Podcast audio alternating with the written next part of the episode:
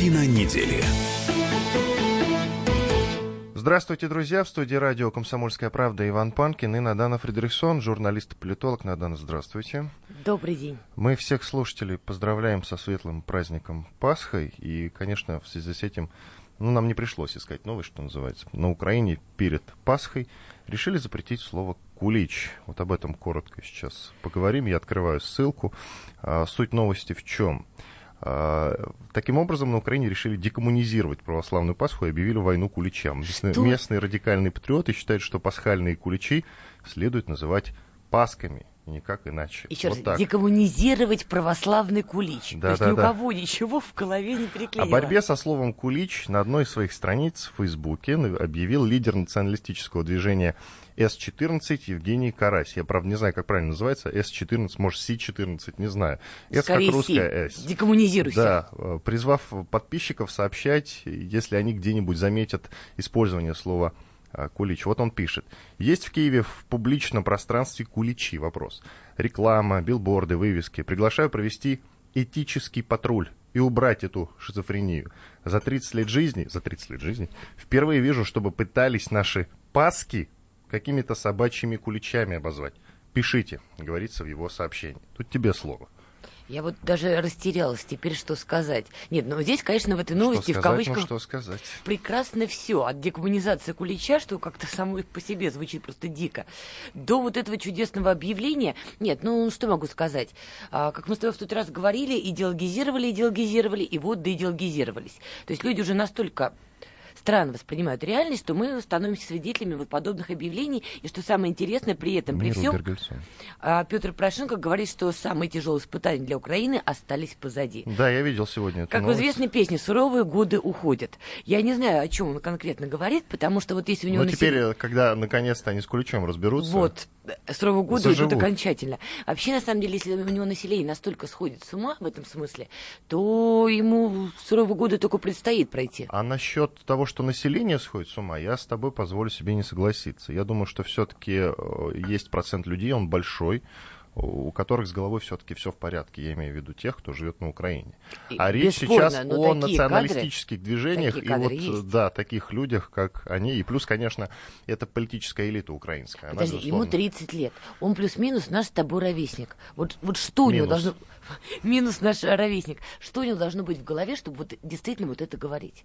Вот как так получилось? Нет, это И он не один такой риторика 30 для него. Он не один такой 30-летний, ты понимаешь? Понимаю. Там много таких 30-летних. И вот они активные, понимаешь, политические деятели, политически активные деятели. И они им скоро будут иметь к Петру Порошенко, я думаю, очень много вопросов. Вот э, по этой теме мы задали вопрос э, Мире Бергельсон, профессору филологии. Вот что она нам сказала. Насчет Кулича. Но это, собственно, не украинское. В том числе и на юге России, вот там, условно говоря, Ставрополь, там тоже то, что мы называем куличом в Москве, называют Паска. И это нормально, это просто, ну, такие диалектные различия. Там и такой э, набивший уже оскомину пример, что в Москве говорят бордюр про вот этот асфальтный камень, а в Петербурге говорят поребрик, да?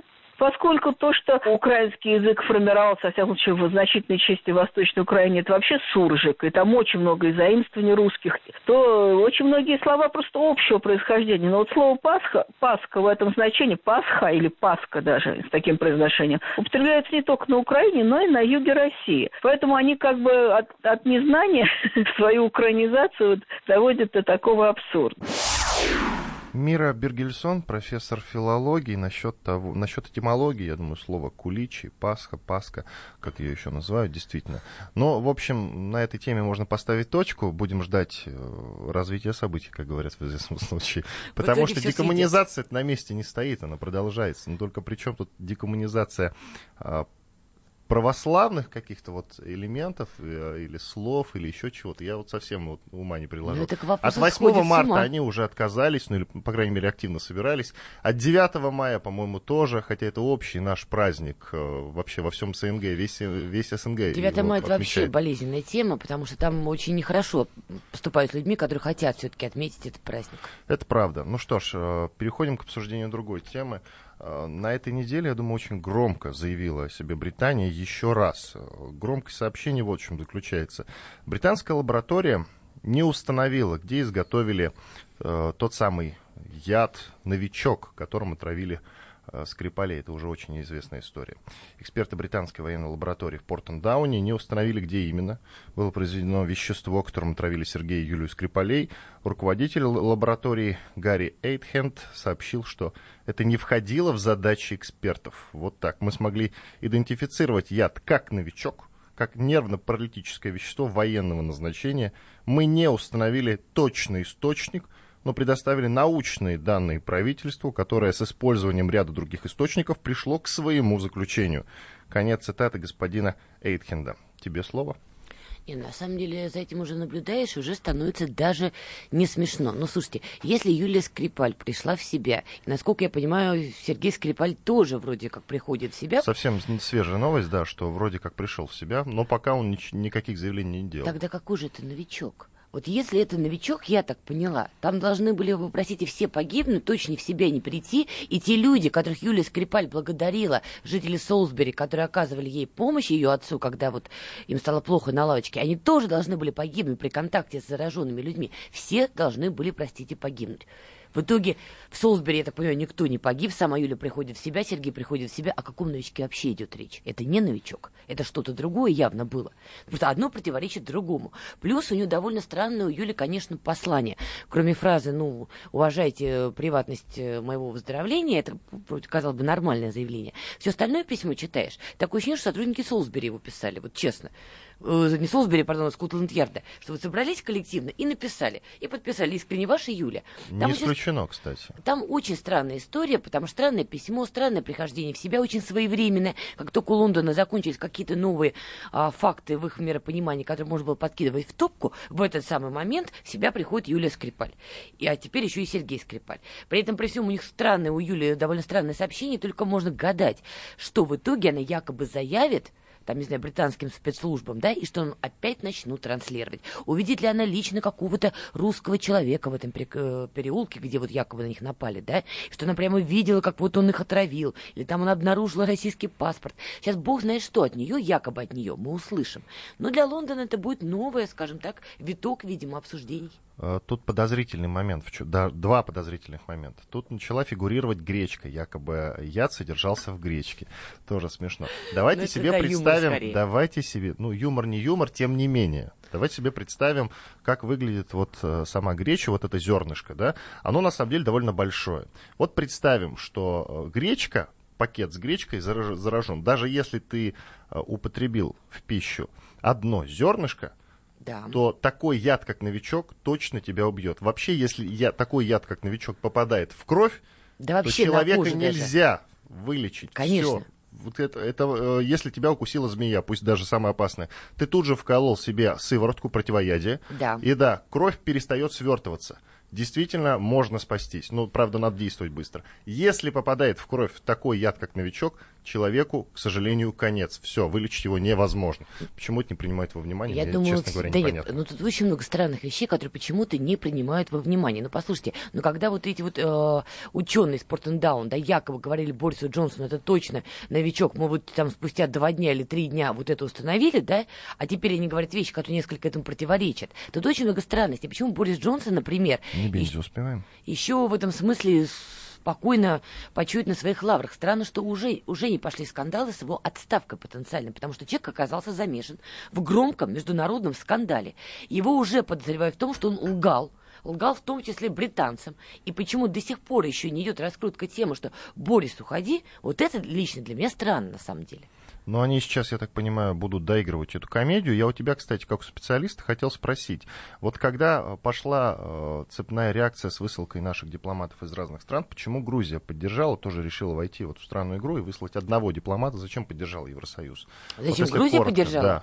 Ну как, ну Грузия, потому что видит себя неотъемлемой частью европейской семьи, всячески стремится а, в Евросоюз, в НАТО. Это для Тбилиси форма, скажем так, визуальной поддержки, что мы с вами но Россия для них тоже очень важна, разве нет? А и Россия, она близкая рядом. Продолжим Россия эту тему Грузии, через простите, две минуты. Оккупант. Иван Панкин и Надана Фридриксон в студии радио «Комсомольская правда».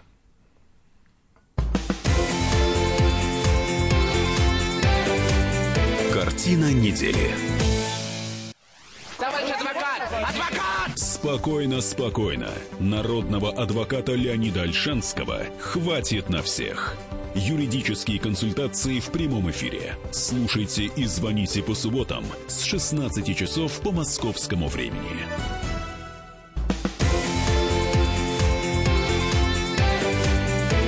Картина недели студии радио «Комсомольская правда» по-прежнему Иван Панкин и Надана Фридрихсон, политолог и журналист. Продолжаем обсуждать самые главные темы этой недели. Мы остановились на обсуждении российско-британских отношений. А если быть точнее, конечно, мы обсуждаем дело, связанное с отравлением э, семьи Скрипалей, отца и дочери.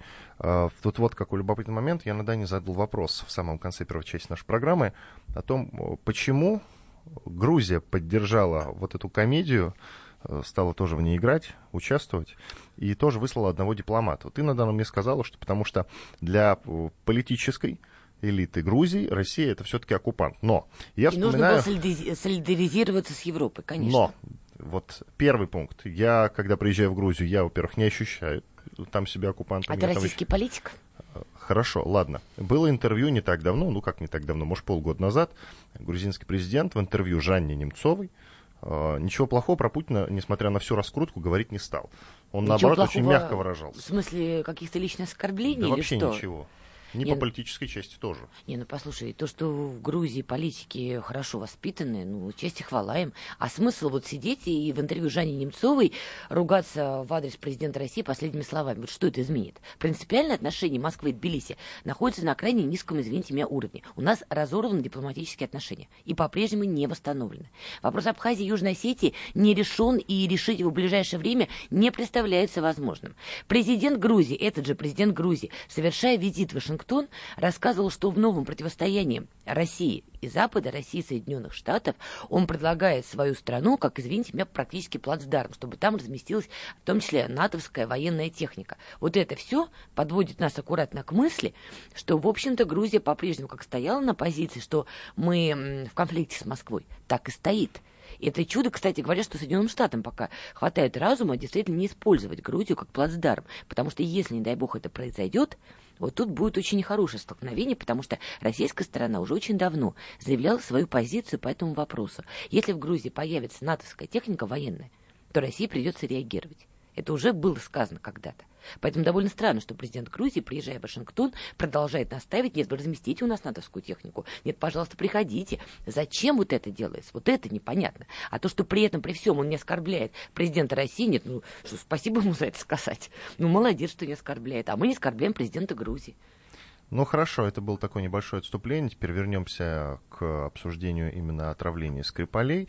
А, Василий Небензя, постоянный представитель России при ООН, а, как раз насчет доказательной базы высказался. Предлагаю его послушать. В качестве аргументированного доказательства вины России британский посол в Москве продемонстрировал своим коллегам шестистраничное слайд-шоу, включая титульный лист. Вот эти комиксы выдаются за доказательную базу.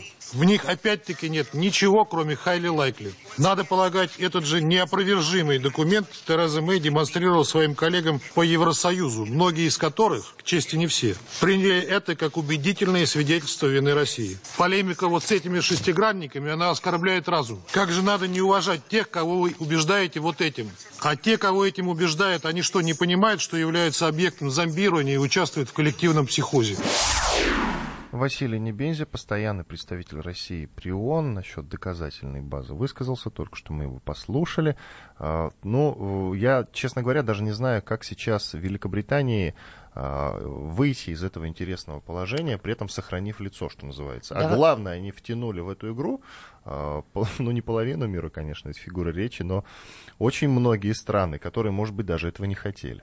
Я тут думаю, даже можно говорить конкретнее, как Борис Джонсон и Тереза Мэй будут выходить из этой ситуации, сохранив, что называется, лицо. Потому что ну, вся британская нация точно в этом не замешана. На самом деле, так как они, видимо, сейчас и пытаются выйти, не подпускают к Юлии Скрипали прямых родственников, да, то Соединенные Штаты Америки, например, уже предложили Скрипалям переехать на их территорию и проходить по программе защиты свидетелей. То есть всячески максимально возможным образом затирать следы. Тем более, к сожалению, поскольку к Скрипалям не подпускают даже их прямых родственников, что, на мой взгляд, очень странно, конечно, у Лондона, у Терезы Мэй остается возможность для того, чтобы заявить, что якобы, повторюсь, Юлия Скрипаль рассказала нечто ужасное, нечто ужасное британским спецслужбам, и дальше еще какое-то время транслировать вот эти мифы легенды, которые якобы Юлия Скрипаль расскажет. Вот на этом еще как-то, я думаю, они простоят. Но то, что вот а, европейское вот это единство развалилось, в общем-то, оно понятно, потому что после последнего заявления британских ученых, которые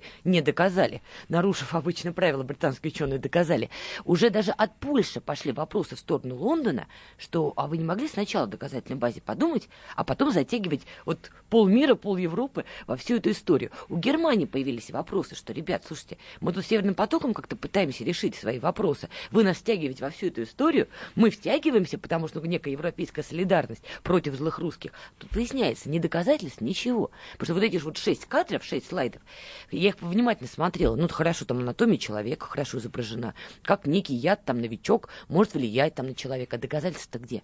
Но я тоже могу нарисовать такую красивую схемку, рассказать, как кофе влияет на организм. Дальше что?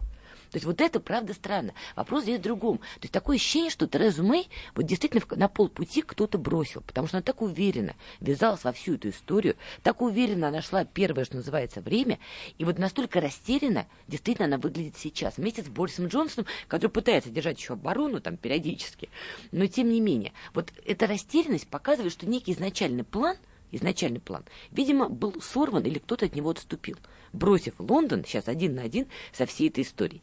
И я уже говорила у тебя в программе, повторюсь, я настаиваю, что этот план корнями уходит все-таки в Сирию. я думаю, что все-таки... Я согласен с тобой. Рано или поздно мы сейчас на Сирийском театре увидим некие новые изменения. И вот я думаю, на фоне этих изменений из Пике начнет выходить и Лондон. Просто нужно подождать. Но когда ты говорила о том, что вот Германия, ты как бы цитировала Германию, ну, условно сказал, мы вот за вами тут втянулись, но втянулись-то по своей инициативе все Понимаешь, в чем все дело? Европа, действительно, там есть такая коллективная ответственность, что называется, коллективное Россия восприятие. тоже Европа. Я имею в виду По Евросоюз. крайней мере, своей европейской части. Безусловно, но я имела в виду Евросоюз. И слушай, ну сколько сколько времени Германия была вынуждена, между прочим, да, затягивать переговоры по Северному потоку-2. Вот сколько времени это длилось, да? Последние, по-моему, года два или три. Хотя было очевидно, что Северный поток Германии выгоден как никому. Это была просто очевидная очевидность. И тем не менее, ввиду украинского кризиса и ввиду определенного давления на Берлин, Меркель приходилось эти переговоры затягивать. Слушай, а что делать с этим а, Южным потоком, потоком, который в итоге отменили, да, хорошая была история, да, газопровод в обход Украины, который ненадежный транзитер. Ну, простите, действительно ненадежный. И почему в итоге Европа, наступая на горло здравому смыслу, стала вводить правила третьего энергопакета и, по сути, руша этот проект. Но тоже некая вот эта коллективизация, коллективность есть. Она им присуща. Почему она появилась? Почему она зачастую противоречит здравому смыслу? Вот это большой вопрос. Но, тем не менее, эти примеры есть. А вот твое мнение хотел спросить, а США-то зачем во все это ввязалось? Только потому, что они американцы и Россия им не друзья? Да нет, конечно, если ты продел Скрипалей, да? Да, да, да. Нет, ну, повторюсь, все корнями уходит в Сирию, да? Я абсолютно уверен, что изначальный план был, скажем так, а, британо-американо-французский, что называется, да? Вот, кстати. Именно поэтому Франция одной из первых поддержала Британию, именно поэтому Соединенные Штаты а, выразили свою, скажем так, атлантическую солидарность тоже в этом вопросе. Изначально был какой-то план. Вот они втроем, первая тройка, и пошла в атаку вот с, с этим делом Скрипаля, подтаскивая всех остальных. Потому что, я думаю, потом где-то в куларах той же Меркель рассказывали, скорее всего, исходную комбинацию, что же они такое задумали. Но сейчас что-то пошло не так, как обычно. И все стало разваливаться на глазах. А вот когда Тереза Мэй все это дело придумала, или, по крайней мере, кто-то за нее это придумал и приложи, предложил Я думаю, ей а, подписаться под этим, она вот э, никак не подумала о том, а давайте сначала с доказательной базой все-таки на 100% придумаем, А-а-а. чтобы сразу предъявить бумажку, бумажку, чтобы всем сразу хвост. было понятно. Вот да. мои документы. Да-да. Ты задаешь мне такие вопросы, как будто я присутствовала на этих переговорах или лично подговаривала Терезу Мэй. Я думаю, вот если так исходить из возможной логики, да, а, планировала следующее, что вот сейчас начинается атака на Россию по делу Скрипаля. Русские отравили, русские отравили. Причем они именно же раскручивали даже не сколько, что отравлен Сергей Скрипаль, его дочь, да, сколько на мирных жителей Солсбери. Злые русские совершили атаку. Я думаю, что на этой волне, не, не отходя, что называется, от кассы, должен был пойти второй более масштабный скандал. Одно след за другим. И чтобы это все закрутилось в большую воронку, а в рамках такой большой воронки уже и доказательства на самом деле особо не нужны. Потому что начинается перескакивать сознание от одного скандала к другому скандалу. Скорее всего, это было бы в Сирии. И вот началось бы, да, вот э, разборки в Сирии, какие-то расследования в Сирии, и уже Солсбери шло бы по обычным эффектам. И я думаю так. Э, тут э, очень интересная новость, я недаром вспомнил про США. Э, так как постпред США при ООН прокомментировала отношения Москвы и Вашингтона, а, Ники Хейли ее зовут, она допускает возможность взаимодействия с РФ, но только если это будет выгодно Соединенным Штатам. А, но вообще ее цитата очень интересная. А, я ее цитирую. «У нас в стране имели место политические споры о том, является ли Россия нашим другом или нет. На самом деле это неверный вопрос, поскольку Россия никогда не будет нашим другом», сказала Хейли на встрече в университете Дьюка в Северной Каролине. При этом она отметила, что США не отказываются работать с россиянами. Я, да, я ее продолжаю цитировать. «Но мы работаем с ними, когда нам это нужно. И мы наносим удар, когда нам это нужно. Именно так должно быть». Конец цитаты. Кроме того, говоря об отношениях президента США Дональда Трампа к России, Хейли призвала обращать внимание не на слова, а на поступки, среди которых решение о поставках вооружения Украине. Продолжим через 4 минуты. Оставайтесь с нами.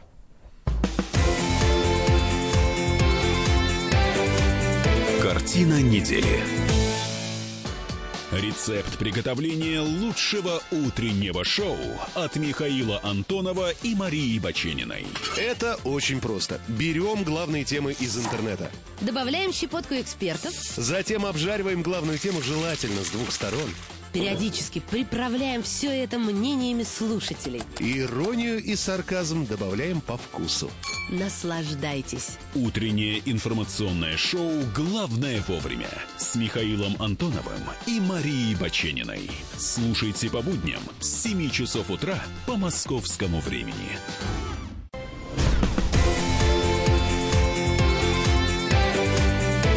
Картина недели. Иван Панкин и Надана Фридрихсон, политолог и журналист в студии радио «Комсомольская правда». Продолжаем. Остановились мы на очень интересной новости. Постоянный представитель США при ООН Ники Хейли прокомментировал отношения Вашингтона и Москвы, заявив, что Россия никогда не будет другом Соединенных Штатов. А, вот на каком, на каком моменте я остановился. А, говоря об отношениях, а, об отношении президента США Дональда Трампа к России, Хейли призвала обращать внимание не на слова, на поступки, среди которых решение о поставках вооружений Украине, ракетный удар по военному аэродрому в Сирии в прошлом году и т.д.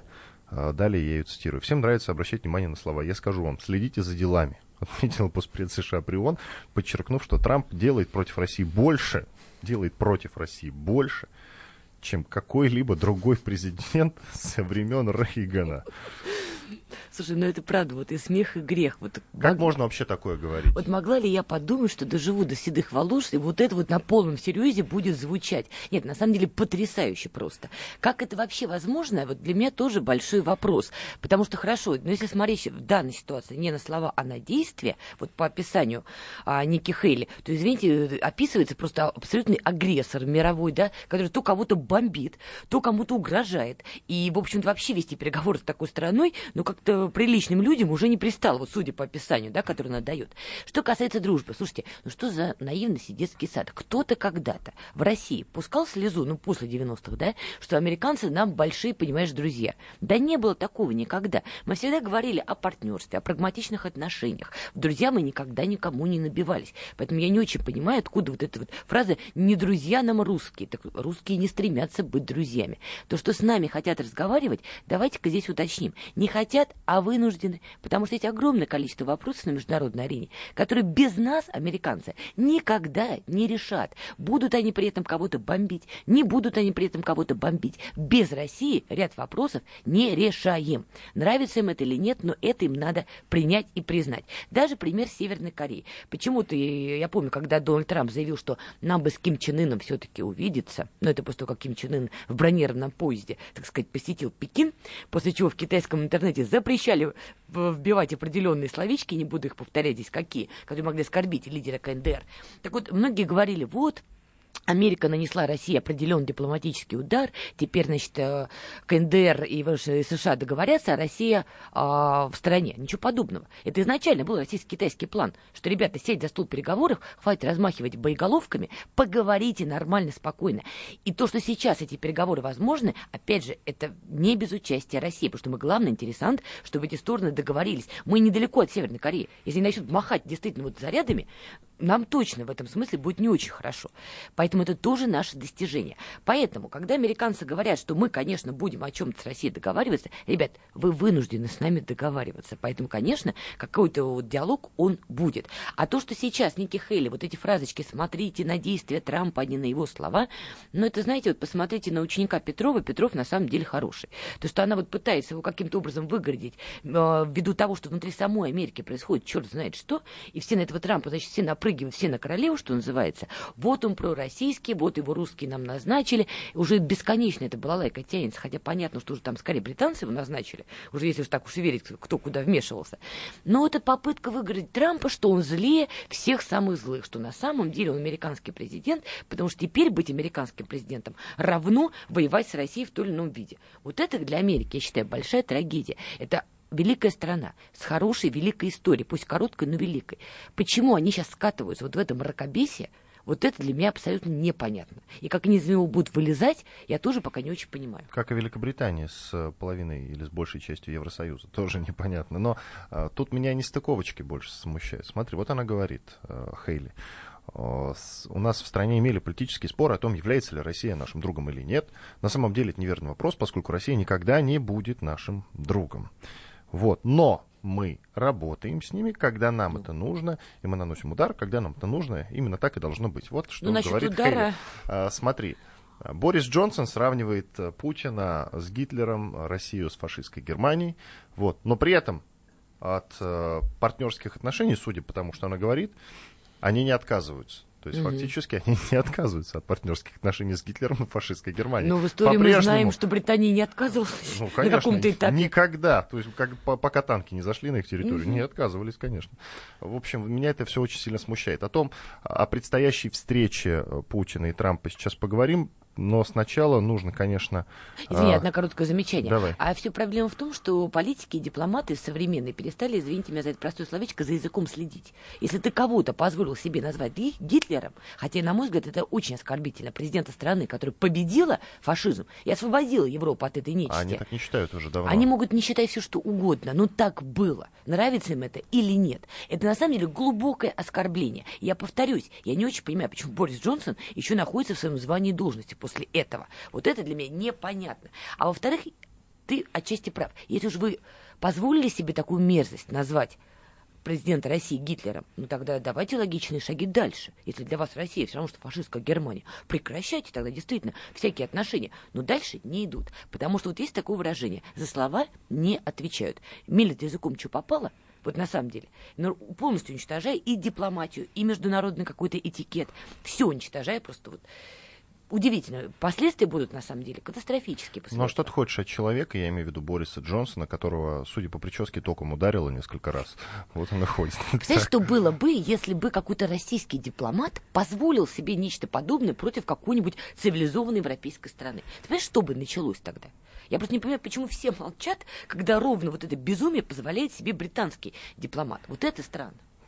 Так, а теперь нужно, конечно, сказать о том, что Украина гарантировала девяти членам экипажа арестованного крымского судна «Норд» возможность пересечения границы с Крымом по российским документам. Об этом КП «Крым» сообщили в пресс-службе судовладельца рыболовецкого колхоза имени 1 мая. Напомню, ранее крымские рыбаки, которых украинский суд отпустил на свободу, пытались пересечь границу с Россией в пункте пропуска Гоптовка Харьковской области, но украинские пограничники заблокировали дипломатические автомобили России, и, повторюсь, двойное подчеркивание, двойное подчеркивание, заблокировали дипломатические автомобили России, в которых ехали члены экипажа Норда. Вот такие дела. У нас есть эксклюзивный комментарий Татьяны Савельевой, это жена Юрия Савельева, помощника капитана. Слушаем. Им дали такие рекомендации, что им надо уезжать самим. Они хотели остаться, но сказали, легче будет с капитаном там одного э, вытаскивать, понимаете? Подали такие рекомендации. Ну, может быть, это и адвокаты говорили им. И они в разных городах были, понимаете? Капитан в Херсоне, а остальные, они были в Мариуполе, а сейчас они уже в Харькове.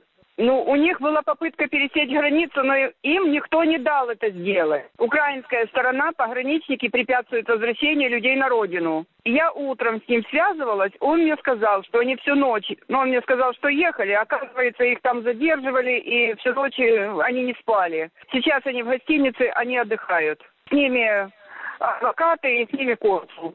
Лучше ничего не говорить. Знаете, э, держите кулачки за наших ребят.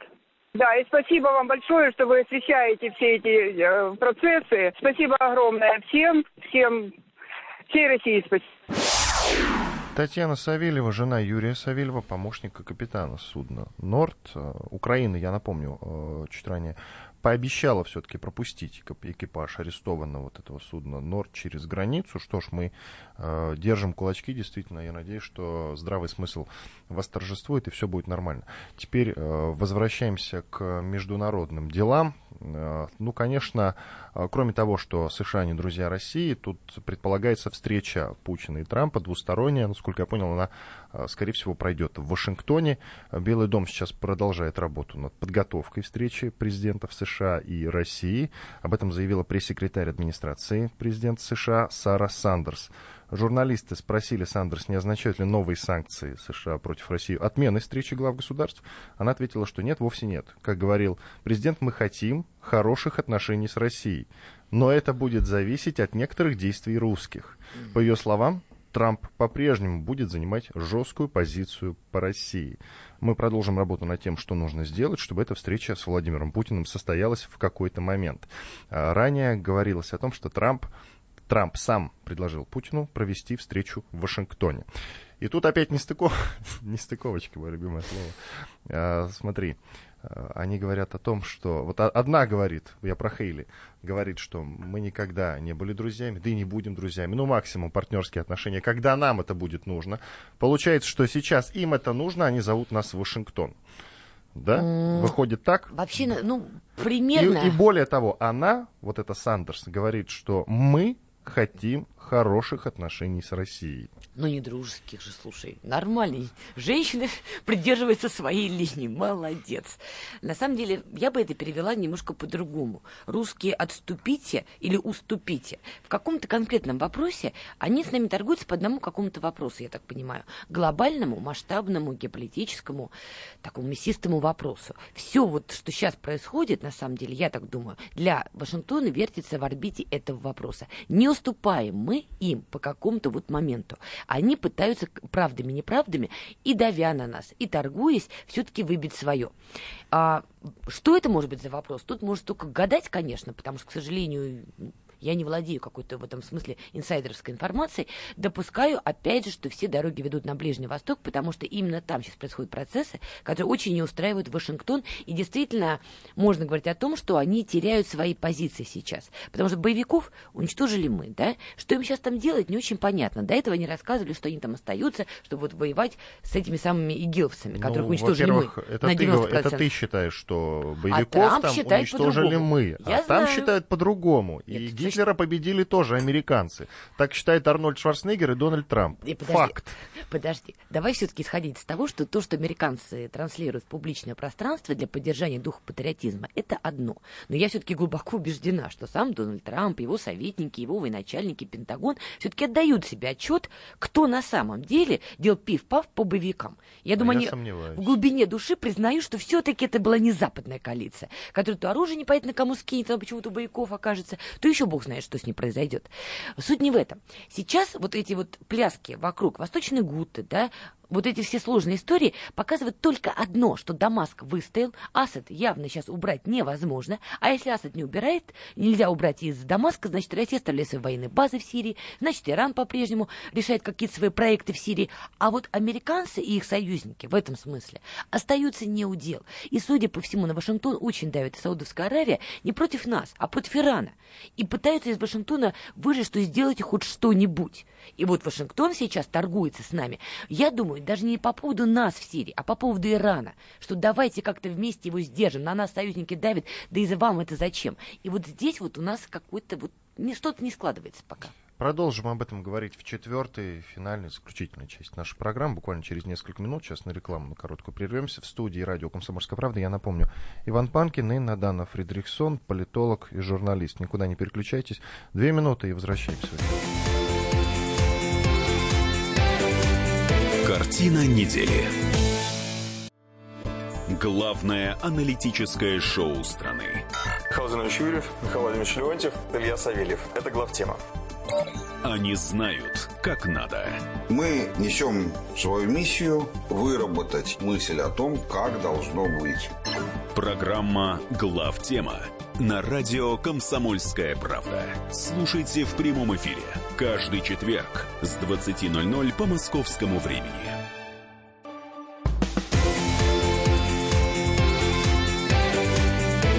Картина недели. Иван Панкин и Надана Фридрихсон, политолог и журналист в студии радио «Комсомольская правда». Заключительная часть нашей программы. А, Поговорим про черный список, который озвучили американцы на этой неделе. Туда попал очередной черный список.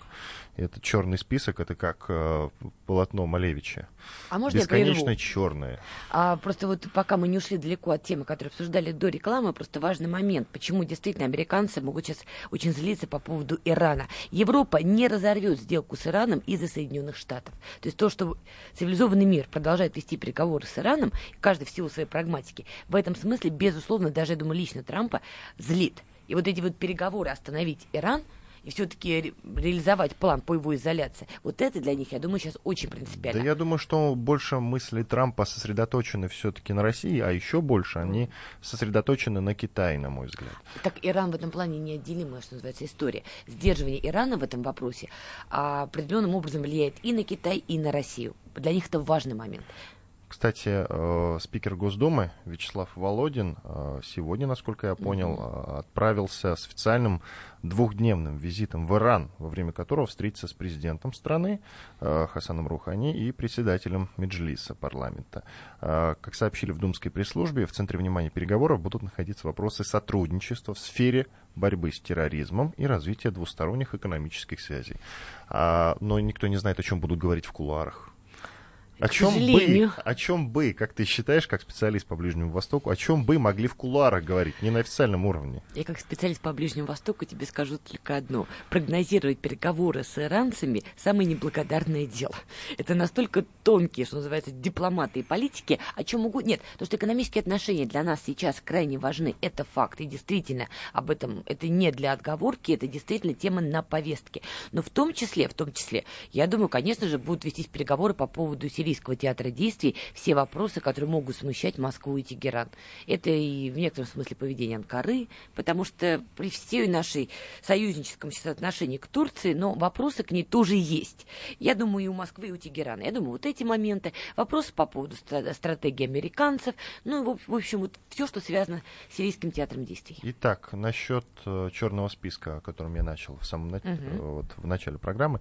Э, Минфин США внес в черный список 24 человека, 24 россиянина, включая крупнейших бизнесменов страны и официальных лиц. Э, Санкции также введены против 14 российских структур. И так о людях.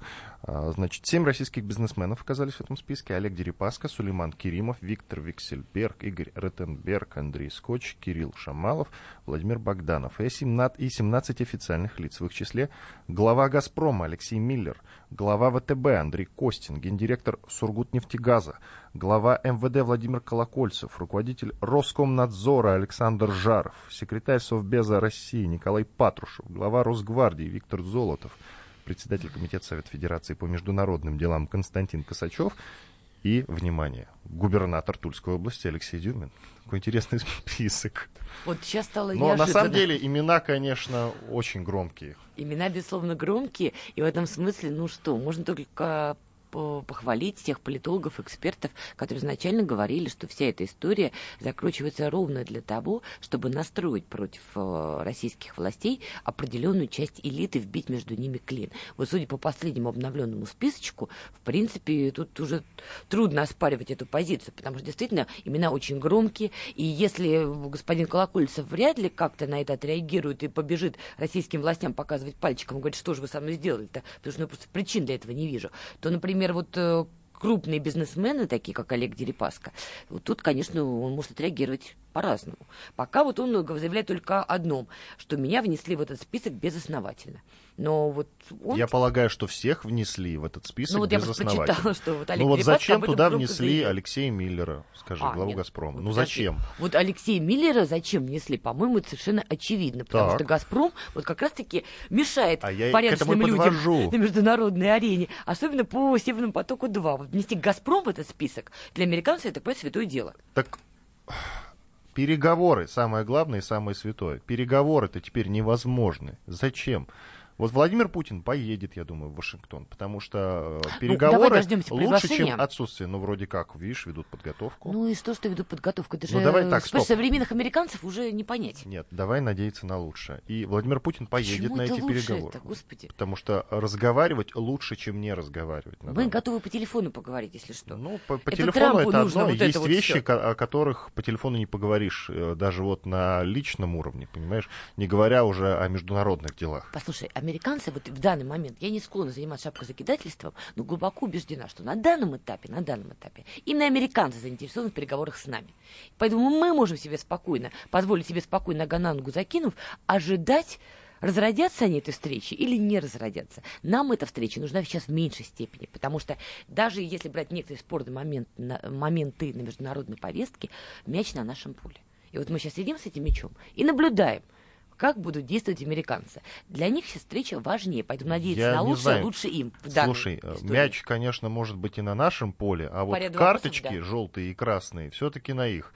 И они нам их показывают, Ну, перестань, понимаешь? пожалуйста, ну что они показали? Ну, вот это странный санкционный список. Ну да, ну ты же прекрасно понимаешь, что настроить элиту против российской власти, вот так, чтобы они здесь устроили, прости господи, 17-18 год, ну это невозможно, ну согласись. Ну, глупо себе представить, что вот эти вот люди, вошедшие в список, включая главу «Газпрома», сейчас в России, значит, начнут устраивать непонятно что. Ну, бред. То, что «Газпром», вот глава «Газпрома» внесен в этот список, ну, это, слушай, это неприятно для многих, в том числе для европейских партнеров, потому что, я так понимаю, на них сейчас будут давить в том плане, что мы же несли главу «Газпрома» в этот список. Зачем вы ведете переговоры с «Газпромом»? Лучше Многие из- покупайте наш газ. Вот э, когда вся история с высылкой наших дипломатов началась, и мы объявили о том, что будем отвечать зеркально, э, смотри, многие люди, я сейчас перечисляю, там, не знаю, Николай Сванидзе, мой коллега, да, историк и журналист, Владимир Познер, еще много-много людей говорили о том, что надеемся, я тебе просто одну часть, одно мнение, надеемся, что все-таки хватит ума, я цитирую Познера, никак на это не отвечать и быть выше этого. Так многие действительно считают. А как ты считаешь и почему? Я уверен, что ты скажешь, что, конечно, правильные зеркальные меры, но почему аргументируй? М, Я тебе скажу очень просто. Мы были выше этого а, в канун Нового года. Мы были выше этого. И что? Это привело к каким-то результатам? Понимаешь, чтобы быть выше этого, нужно считать, что если ты будешь выше этого, это придет к каким-то результатам. Другая сторона одумается, понимаешь? Ну, вот если сейчас, извините, плюну в лицо, да, ты, может, благородно смахнешь, скажешь, ну, надо она сейчас одумается. А я еще раз тебе плюнула, и еще, и еще. И сколько ты будешь терпеть, Ну, понимаешь? ты дама, я вряд ли смогу в в В ответ на тебя плюнуть, Знаешь, в извини. какой-то момент ты как минимум мне водой в лицо плеснешь, из серии «Успокойся». Ты не сможешь долго, благородно это терпеть в ожидании, что я одумаюсь. Но если нам поставили такие условия, что только зеркальные меры заставляют как-то прийти в чувство. Вот сейчас в Вашингтоне, в Госдепе, простите, заявляют, что нет, давайте присылайте обратно там 60 дипломатов, мы готовы принять. Вот, пожалуйста. Но ты говоришь о личных отношениях. Вот ты говоришь про нас с тобой. Пример, да. да. А там все-таки представляют люди не себя. Вот Лавров представляет не себя. Владимир Путин представляет не себя. Он представляет целую страну. Он не, только, нацию, да. он не только о себе должен думать. Ну, собственно, он и думает не только о себе. А он думает о людях, о своих. Понимаешь, Так. вот в чем штука. И э, он бы, В может, и мог бы ответить и, и, э, плеснуть водой на это. Но он, к сожалению, дважды подумает, чтобы это сделать. Так Это вот я он- могу подумать один раз, а ему надо думать дважды. Так вот он водой не плещется, вот выслали наших дипломатов, мы в ответ высылаем. Мы же, заметь, мы же не агрессоры в этом смысле, не мы же начинаем махать шашкой, правильно? Ну а как ты думаешь, как бы это воспринималось, если бы со всей Европы сейчас гнали бы наших дипломатов, а мы сидели бы, значит, ручки на животике, такие вот благородные люди, и ничего как бы не отвечали. Вот как бы это воспринималось, как ты считаешь? Тем более ты не забывай, что мы ведем в том числе переговоры не только с западным миром, но и с восточным миром. Как ты думаешь, отреагировали бы лидеры восточных стран, стран Ближнего Востока, если бы мы повели себя по-другому? Стали бы они с нами вести какие-то переговоры после этого? Ты понимаешь, тут очень тонкая игра. Тут действительно очень важно не упасть в глазах многих партнеров, поступить настолько правильно, чтобы и одни одумались, и вторые поняли, что с русскими так нельзя. Если бы мы сидели и говорили, да, гоните наших дипломатов, мы, мы, мы, благо- мы выше этого, мы все стерпим. Знаешь, какая цепная реакция запустилась бы? Да каждая потом сторона, понимаешь, на востоке, на западе, на юге и на севере считал бы своим долгом, понимаешь, каким-то образом нас уколоть, пнуть и ущипнуть. Но к чему бы это привело? А, хорошо. А что ты скажешь, что встреча, которая пока только планируется, встреча по Донбассу, а, вот это э, традиционный нормандская, нормандский формат, он, возможно, пройдет в будущий раз без участия России. То есть Владимира Путина приглашать туда не хотят. Ну, потому что, повторюсь, украинская сторона настаивает, что якобы это Россия агрессор во всей этой истории. Но, но, на самом деле, то, что российскую сторону не приглашают, может быть, оно, может быть, оно даже и хорошо в том плане, что хотят европейцы взять украинский вопрос всецело на себя вперед с песней. На самом деле я желаю им здесь крепкого терпения и большой удачи. Если они правда считают, что вот они сейчас, засучив рукава, отодвинув Россию, сейчас быстренько все это решат. Я думаю, глубоко про себя европейцы понимают, что на Украине все-таки идет гражданская война. Я думаю, они в глубине души отдают себе в этом отчет. И вот как они собираются решать эту ситуацию, я не понимаю. Вот с большим интересом понаблюдаю, как к чему при- приведут, вот их, к чему приведет их встреча, каким результатом они придут. И помимо вот этой официальной риторики, давайте за все хорошее против всего плохого. В принципе, я считаю, что то, что с нас этот груз снимают, может быть, оно и к лучшему. Я украинский интернет прошерстил сейчас, и вот что нашел. Проведение саммита в нормандском формате без участия России не станет прорывом в урегулировании конфликта на Донбассе, так считают в институте, а, Украинском институте будущего. Спасибо, до свидания. До свидания. Картина недели. Прекращаю свою деятельность на посту президента СССР. И на небе. Илья Ковальчук! Я не верю своим глазам! Это с нами уже явно было. Это дежавю. Воспоминания о прошлом, о том, что было в детстве и молодости, то, что мы бережно храним в памяти. Программу «Дежавю» слушайте по будням с 11 вечера по московскому времени.